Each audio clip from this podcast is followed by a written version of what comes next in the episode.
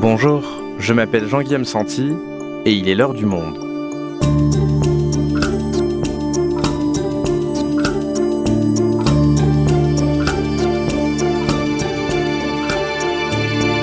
Aujourd'hui, c'est une nouvelle marque de vêtements qui est devenue très populaire chez les adolescents, Shein, ce nouveau venu dans le monde de l'ultra fast fashion, fait de l'ombre à Zara ou H&M, avec un chiffre d'affaires estimé à 10 milliards de dollars.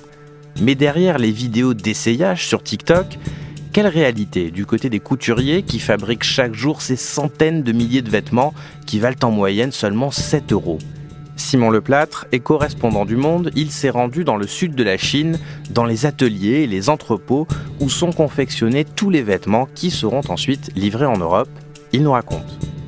Chine, les dessous du nouvel empire de la fast fashion, un épisode produit par Jeanne Boézek, réalisation Mathieu Gasnier.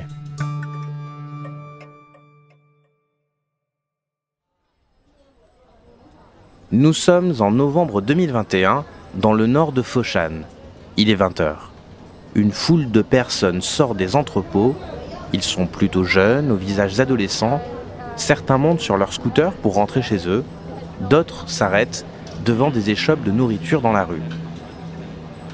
Dans l'autre sens, une autre foule arrive. Il est l'heure du changement de shift, comme on dit, et arrivent ceux qui prendront le relais jusqu'à 6 heures du matin. À l'intérieur des entrepôts, des cartons, plein de cartons. Et à l'intérieur de ces cartons, des pyjamas, des jeans, des crop tops, des bags en résine, tous emballés dans des sacs en plastique transparent, marqués du logo en lettres noires, Chine. Les ouvriers remplissent et ferment des sacs 12 heures par jour, 6 jours sur 7, pour environ 7000 yuan par mois, soit environ 1000 euros. Ces sacs individuels sont ensuite mis dans des cartons et une fois fermés, ils seront envoyés par avion avant d'atterrir dans les boîtes aux lettres d'adolescentes européennes ou américaines qui n'ont ces derniers temps Dieu que pour Chine.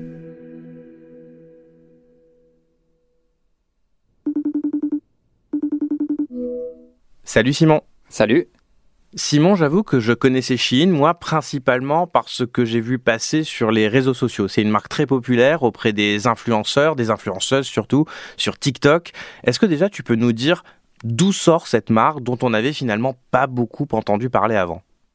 Oui, alors Shein, c'est vraiment la marque de fast fashion par excellence. C'est des vêtements pas chers du tout, 7 euros en moyenne, des vêtements qui sont livrés très rapidement, qui sont produits très rapidement et avec des promos en permanence sur le site et sur l'application qui est très populaire. Alors au départ, Shein vendait des robes de mariée. Ils ont été créés en 2008 et puis en 2015, euh, ils ont commencé à devenir plus généralistes. Ils y sont allés très fort sur les réseaux sociaux et à partir de 2018, ils explosent vraiment dans le prêt-à-porter. Le dernier tournant pour eux, eh ben, c'est la pandémie, puisque euh, à ce moment-là, tout le monde se met à acheter en ligne et donc ils ont vraiment décollé au niveau des ventes. Et alors, qu'est-ce qui se passe pendant la pandémie, notamment sur les réseaux sociaux? C'est l'invasion de jeunes sur TikTok avec des codes promo, justement, de la publicité partout. Ils ont une vraie technique marketing taillée pour les réseaux sociaux. D'ailleurs, c'est intéressant de noter que c'est sur TikTok que tout ça se passe. TikTok, c'est un autre géant chinois de l'Internet qui a beaucoup de succès en Occident. Tout d'un coup, on voit affluer notamment ces haul Shein, c'est-à-dire des vidéos où euh, eh ben, les, les, jeunes euh, montrent ce qu'ils ont acheté, euh, déballent des grands cartons pleins de vêtements et puis ensuite défilent devant la caméra euh, en portant ces vêtements, à tel point que certains adolescents achètent uniquement pour participer à ce mouvement. Euh, c'est tellement pas cher et la livraison est gratuite à partir de 39 euros qu'on peut consommer sans trop compter. Y'all, the Sheen package that I was waiting for arrived, so let's open it. And it's really heavy, so... Okay, so this is outfit one. These jeans... Stop! This is so cute! Alors aujourd'hui, Shein, c'est le premier lieu d'achat d'habillement des 15-24 ans en France. En 2021, le site de mode a été le plus consulté au monde, mais surtout l'application d'achat en ligne la plus téléchargée euh, aux États-Unis et dans une cinquantaine de pays devant Amazon. Aujourd'hui, Shein fait même concurrence aux grands de la fast fashion, Zara, H&M, Primark, etc. Et comment expliquer, Simon, que cette application, elle fonctionne particulièrement bien plus que les autres? Alors Chine, c'est euh, vraiment une entreprise qui est euh, digital native, je dirais. C'est-à-dire que le patron vient du marketing digital et donc elle s'est complètement appropriée dès le départ les codes euh, du marketing en ligne. Leur application, elle est très très dynamique. Il y a tout le temps des promotions, des comptes à rebours. C'est-à-dire que si vous ne cliquez pas maintenant, si vous ne passez pas votre achat maintenant, eh bien dans 24 heures ce sera terminé. Donc il y a plein d'effets comme ça. On disait que Chine commençait à faire de la concurrence aux grands noms de la fast fashion, Zara, H&M. Est-ce que cette marque s'est inspirée de, du modèle maintenant bien connu de, de la fast fashion pour leur faire concurrence? Oui, complètement. Chine reprend vraiment les codes de la fast fashion. Il s'inspire des défilés de mode euh, et il copie extrêmement rapidement ses designers et ses créateurs pour proposer des nouvelles collections tout le temps. Chine accélère encore ce renouvellement. C'est ce qu'on appelle de l'ultra fast fashion puisque chaque jour sur le site, euh, il y a 6000 nouveaux produits en moyenne. Certains jours, ça peut être 10 000. Et puis, une fois le produit mis en ligne, les commandes sont renouvelées en temps réel en fonction de la demande. Pourtant, les grandes marques de la fast fashion, elles sont connues pour aller déjà très très vite, même critiquer des fois, euh, copier des modèles de grands créateurs à vitesse grand V et les mettre en ligne ou dans les magasins. Comment c'est possible de créer un système encore plus rapide et encore moins cher? Chine s'est effectivement complètement inspiré euh, de ce qui existait dans la fast fashion, mais l'a rendu encore plus euh, adapté à l'ère Internet. Ils ont aussi su utiliser la supply chain chinoise avec un niveau encore supérieur. Euh, Zara, par exemple, va s'appuyer sur des très grandes usines à qui commander des centaines de milliers de produits avec l'avantage de pouvoir plus facilement contrôler la qualité des pièces, du travail du patron et des tissus. Et donc, avec des volumes tels, eh ben, il y a des économies d'échelle importantes. Alors que Chine, ce qu'ils vont faire, au contraire, c'est s'appuyer sur une multitude de petits ateliers éparpillés euh, à qui ils vont commander simplement quelques centaines de pièces. Les grandes usines, elles n'accepteraient jamais des commandes aussi petites, alors que bah, ces petits ateliers, beaucoup plus dynamiques, ils peuvent. Mais tu viens de nous dire que l'intérêt pour Zara, c'est de faire des économies d'échelle avec des très grandes usines. Alors, quel est l'intérêt pour Chine de commander à peine quelques centaines de pièces?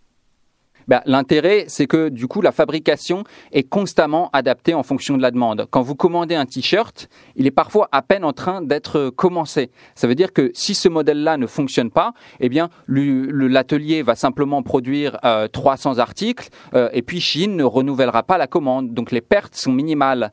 Alors qu'un Zara commandera des centaines de milliers de pièces. Donc si ça fonctionne pas, il reste du stock et donc des pertes pour l'entreprise. C'est pour ça qu'il y a des soldes en fin de saison. Avec Chine, au contraire, les modèles sont testés sur le site. Si ça marche, on augmente la production. Si ça marche pas, vu qu'on avait commandé que quelques centaines de pièces, eh bien les pertes sont quasi nulles.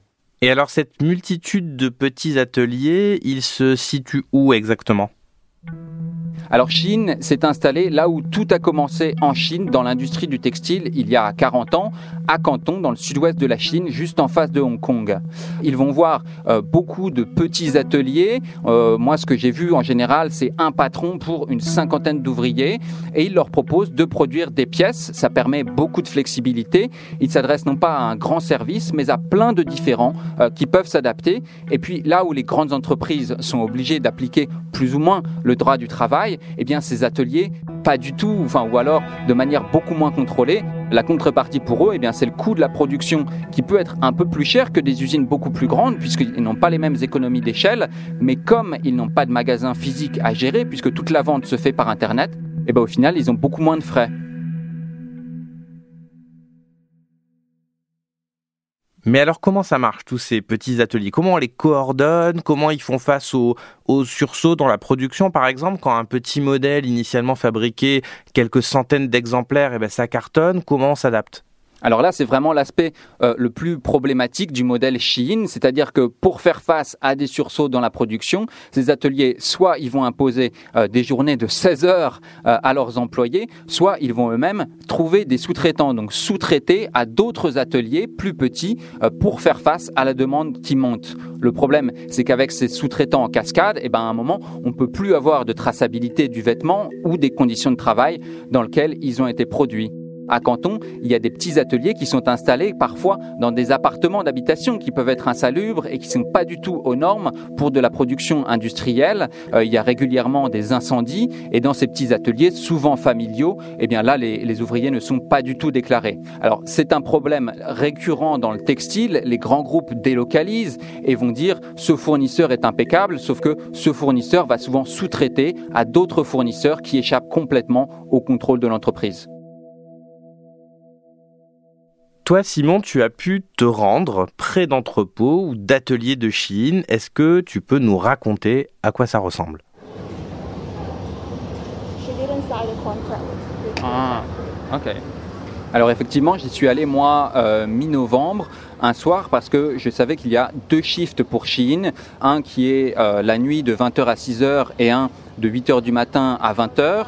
Et donc, bah, en y allant un peu avant 20h, je savais qu'il y aurait des allées et venues. J'y suis allé avec une traductrice et un photographe. C'était une rue de taille moyenne, euh, avec pas mal de petits restaurants d'un côté, et puis même dans la rue elle-même, des petites roulottes, des petites échoppes de vente à emporter. Et puis au bout de cette rue, une énorme zone logistique avec plusieurs entrepôts, dont celui de Chine. Alors on a attendu que les gens sortent du travail pour discuter avec eux. Euh, en général, ce sont plutôt des travailleurs migrants qui ont euh, entre 18 et une trentaine d'années, je dirais, avec un turnover très élevé. Ils vont souvent d'un entrepôt à l'autre, voire dans d'autres industries. Euh, L'entrepôt que j'ai vu, c'était un très très grand entrepôt. Une petite partie des gens il est employé directement par Chine, mais la plupart, la chair à canon, ce sont euh, des gens recrutés par des agences d'intérim, euh, ce qui permet à Chine de ne pas avoir la responsabilité sur ces employés-là. Ceux qui sont employés directement par Chine, ils sont déclarés, euh, mais ceux qui passent par les agences sont plus ou moins déclarés. En tout cas, ceux à qui j'ai posé la question, ils n'avaient pas de couverture sociale. Et donc tu as pu leur parler dans la rue à tous ces gens qui travaillent dans ces entrepôts. Qu'est-ce qu'ils t'ont raconté de leurs conditions de travail? Alors ils décrivent souvent un travail assez fatigant, mais ils n'étaient pas forcément mécontents non plus parce que Chine ne paye pas si mal. Euh, les conditions de travail sont similaires à d'autres entreprises. Donc en gros, Chine n'est pas pire que la moyenne. Il paie même un petit peu mieux parce que l'entreprise va bien et donc comme les commandes augmentent, bah, ils ont besoin d'attirer les gens.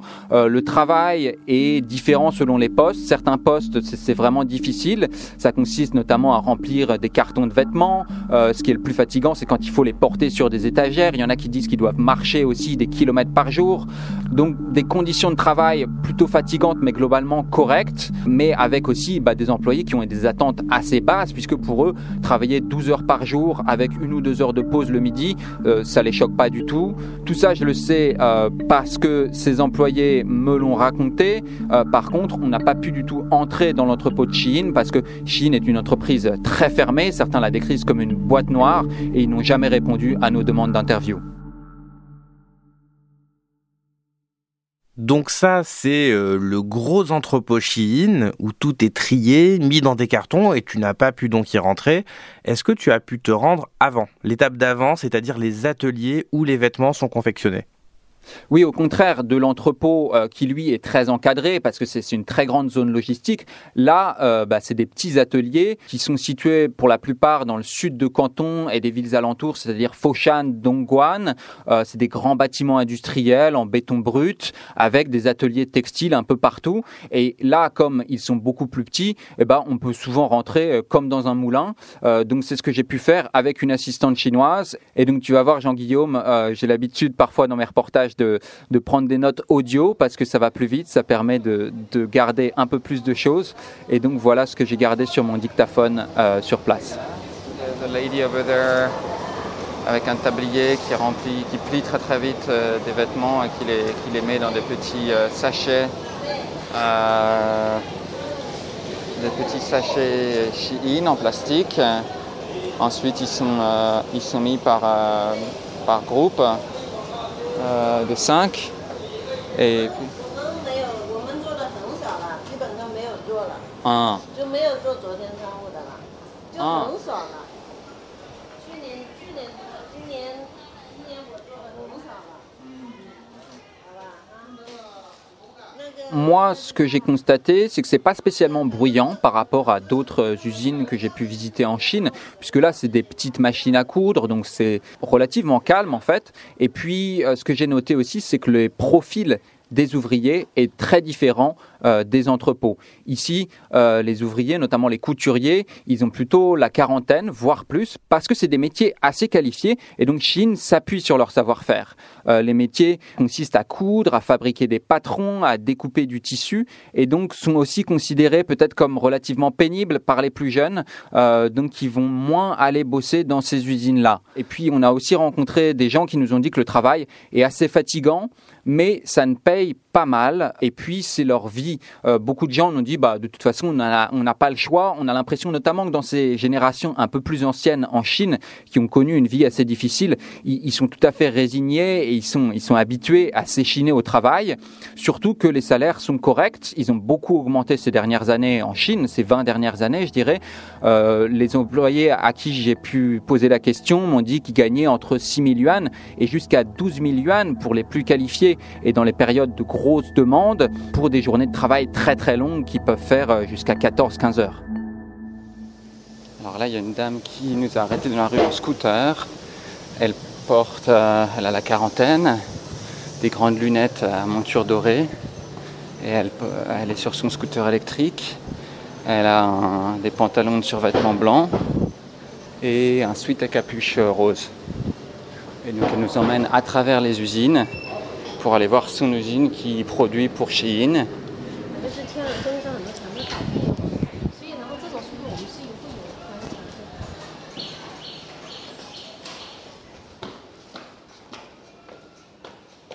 Alors, Madame Chung, c'est une femme qui a déménagé à Canton il y a un peu plus de deux ans pour tenter sa chance. Elle est originaire du Sichuan, dans le sud-ouest chinois. Et donc, elle avait entendu parler de Chine par des amis et elle a décidé de se lancer. Elle venait d'une industrie qui n'avait rien à voir. Elle avait un peu de sous de côté. Donc, elle m'a dit qu'elle a investi quelques centaines de milliers de yuan, ce qui fait quelques dizaines de milliers d'euros. Et la voilà à la tête d'une cinquantaine d'employés. Et donc, elle s'est lancée euh, pour Chine en 2020 quand la demande explose vraiment. Donc son entreprise a réalisé des profits en quelques mois seulement après sa création. Et en quoi ça consiste exactement son travail? Bah, c'est le fonctionnement typique de Shein. Elle, elle est à la fois euh, chef d'atelier, elle manage une cinquantaine d'ouvriers, elle fait aussi elle-même un peu des patrons qu'elle propose à Shein, il les accepte ou pas, et puis ensuite elle fait fabriquer les vêtements par ses ouvriers, mais elle gère aussi les relations avec ses propres sous-traitants euh, qui n'ont pas cette capacité de design, mais qui vont être encore moins chers que ses propres ouvriers. Simon, on sait que d'autres grandes marques de la fast fashion ont été régulièrement épinglées par leurs pratiques, que ce soit en termes d'écologie ou de social. Est-ce qu'on peut dire que Chine, par son modèle, a des pratiques problématiques également? Alors oui, clairement, mais tout est question de point de vue parce que Chine utilise le modèle de la fast fashion mondialisée et côté production, ce sont des pratiques très courantes en Chine, la sous-traitance, le non-respect du droit du travail. C'est ce qui se cache en général derrière une étiquette Made in China. Ça fait partie des aspects les moins reluisants de la supply chain chinoise et en même temps, c'est ce qui lui permet d'être très dynamique, très compétitive. Euh, mais il faut noter que c'est quand même mieux aujourd'hui qu'il y a 20 ans. Euh, dans les ateliers chinois, on voit plus de travail d'enfant, par exemple, et les salaires qui ont beaucoup augmenté sont aujourd'hui acceptables. Après, il n'y a aucune traçabilité et c'est là que Chine ne fait vraiment aucun effort. Tu veux dire que les grandes marques de fast fashion utilisent euh, souvent ces techniques? Alors, pas toutes, ce serait faux de dire ça, mais Chine, en faisant le choix de la grande flexibilité, utilise ces possibilités au maximum. Après, la marque est encore assez jeune, donc elle n'a peut-être pas encore subi beaucoup la pression d'ONG, d'articles de presse, contrairement à des marques plus établies. Donc on peut espérer euh, qu'ils fassent des efforts dans le futur pour renforcer les contrôles sur leur chaîne de production. Alors justement, Simon, à propos euh, d'ONG, d'enquête de presse, le 11 janvier dernier, Raphaël Glucksmann, député européen euh, Place Publique, a accusé Chine de non-respect des droits sociaux, de fausses déclarations, de catastrophes écologiques. Il relayait les données de l'enquête de Public Eye et il précise qu'il est à l'heure actuelle impossible de savoir si parmi les ouvriers de Chine figurent des esclaves ouïghours. Alors est-ce que ça aussi, ça pourrait peut-être faire euh, bouger le groupe sur ces pratiques? Et qu'est-ce qu'on sait de tout ça? Alors l'enquête de Public Eye, moi je l'ai lue, euh, elle raconte à peu près ce que j'ai vu sur place, c'est-à-dire euh, des conditions de travail assez mal contrôlées, euh, mais en même temps des ouvriers qui sont pas forcément si malheureux. ce qu'on peut assurer, c'est qu'à Canton, en tout cas dans les ateliers que j'ai vus, c'est pas vraiment le style d'usine où seraient envoyés des travailleurs ouïghours. Les usines qui collaborent avec les autorités du Xinjiang, elles sont en général beaucoup plus grandes, mais en revanche, effectivement, dans la mesure où il n'y a aucune transparence sur leur chaîne de production, on ne peut pas exclure qu'il y ait du travail forcé pour produire le tissu, le textile qu'utilisent les ateliers que j'ai vus. Et surtout, dans la production de coton qu'utilise Chine, puisque c'est là qu'on sait qu'il y a vraiment ces transferts d'employés euh, qui sont présentés par la Chine comme une manière de lutter contre la pauvreté, mais pour lesquels les Ouïghours et d'autres minorités musulmanes du Xinjiang eh n'ont pas le choix du tout de participer. Et enfin, bah, pour la question de l'environnement, Chine c'est vraiment la fast fashion aux stéroïdes, donc des vêtements produits très rapidement, très bon marché, qui vont être portés et jetés rapidement et donc qui vont finir sur des décharges dans des pays en développement. Merci Simon. Merci Jean-Guillaume.